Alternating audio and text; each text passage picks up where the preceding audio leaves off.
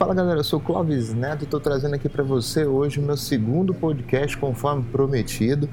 E na correria do dia a dia eu tô gravando ele aqui dentro do aeroporto de Congonhas aqui, tô fazendo uma conexão, enquanto isso eu vou gravando para falar um pouquinho com vocês aqui a respeito de um detalhe que me chamou muito, muita atenção nesses últimos dias agora. Algumas empresas não têm se preocupado muito com o seu padrão de identidade visual e a, a, forma que a sua marca né, tem conversado, tem dialogado com o seu público.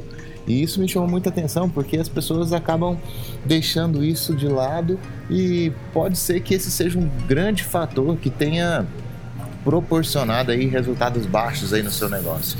Eu queria compartilhar com você uma experiência e uma, uma pesquisa que eu fiz a respeito disso, né?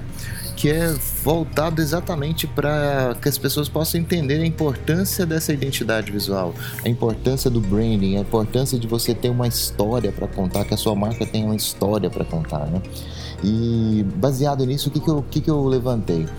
Que essa, essa identidade ela precisa passar uma imagem legal do seu produto, do seu serviço. Não é apenas a qualidade dele, a qualidade do produto que você entrega, a qualidade do serviço que você executa.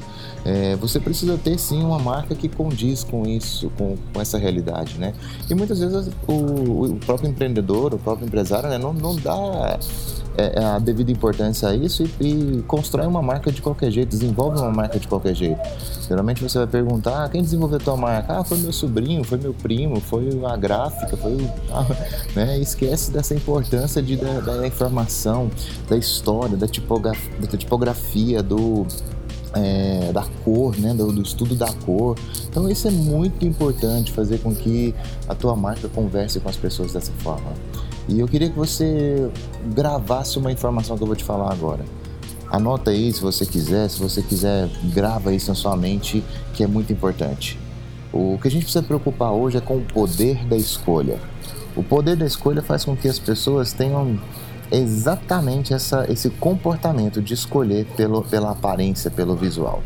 E para te explicar isso melhor, eu vou te mostrar aqui uma, uma situação que eu que veio na minha cabeça ver uma imagem, uma ilustração quando eu comecei a estudar sobre isso. Eu queria dividir isso com você para você entender.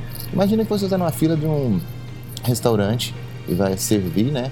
E ali logo na frente tem aquela pilha de pratos onde você vai escolher o seu prato para servir. E quando você che chegou a sua vez, você vai a, a, a tendência né, que você venha pegar o primeiro prato dentro da sequência de que está na, naquela pilha.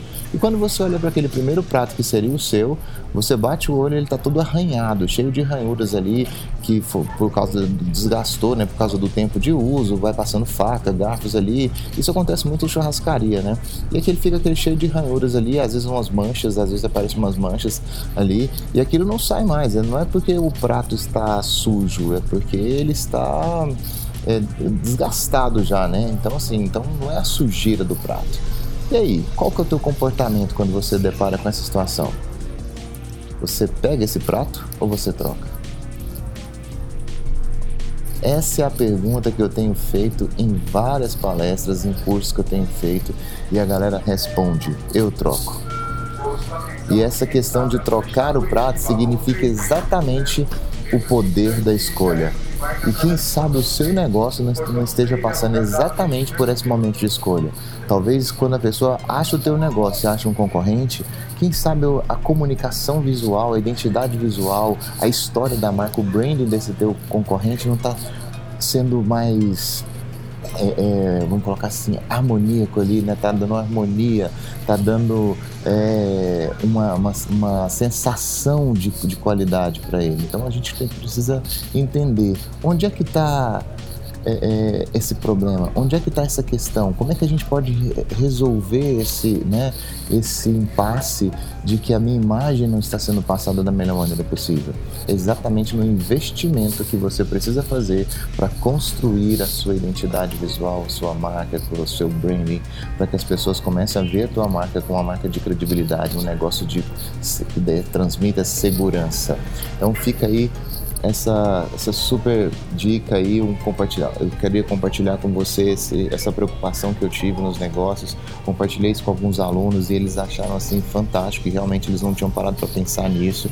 E muita gente que está começando negócios agora começaram a a pensar um pouquinho nisso, investir um pouquinho de tempo, investir um pouquinho de grana para construir uma marca que condiz com aquilo, com a realidade do produto ou do serviço que eles entregam. Valeu? Até o próximo podcast. Valeu, obrigado por estar me ouvindo. Um super abraço. Tchau.